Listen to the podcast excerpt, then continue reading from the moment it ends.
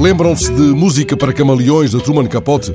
Numa das cenas iniciais surge uma aristocrata da Martinica, alta e esbelta, com quem o narrador toma chá de hortelã gelado, levemente temperado com absinto. Três camaleões verdes perseguem-se uns aos outros pelo chão do terraço, até que um faz uma pausa junto aos pés da mulher, exibindo a língua bífida. Ela comenta: Camaleões, criaturas excepcionais, sabe que adoram música? Pousa no narrador os belos olhos negros. Não acredita? Sim, claro, acredito, responde ele. Não, não acredita, atalha a mulher, mas vou provar-lhe que é verdade. Senta-se ao piano e começa a executar uma sonata de Mozart. Aos poucos, os camaleões vão se agrupando em redor deles, atentos à música. Não devido a uma qualquer pulsão melómana, mas simplesmente por causa do penteado.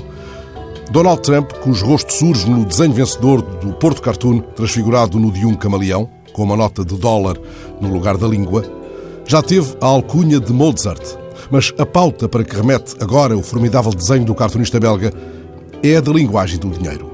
Os camaleões espalharam-se por vários continentes antes de chegarem à América. A iguana verde, que foi povoando o Caribe e grandes manchas da América do Sul, com a sua longa crista da nuca até à cauda, fazendo estranhamente lembrar um certo penteado, pode tomar os improváveis nomes de Sinimbu ou Cambaleão. Já na década de 60, irrompeu na Marvel um camaleão super vilão, espião russo, alter ego de Dmitry Smerdyakov, inimigo jurado do Homem-Aranha. Tal sinistra figura alimentava um ódio de morte ao escalador de muros e talvez, mais de meio século passado, mexicanos, guatemaltecos, honduranhos estejam pagando, afinal, por causa de tal guião, as favas da história.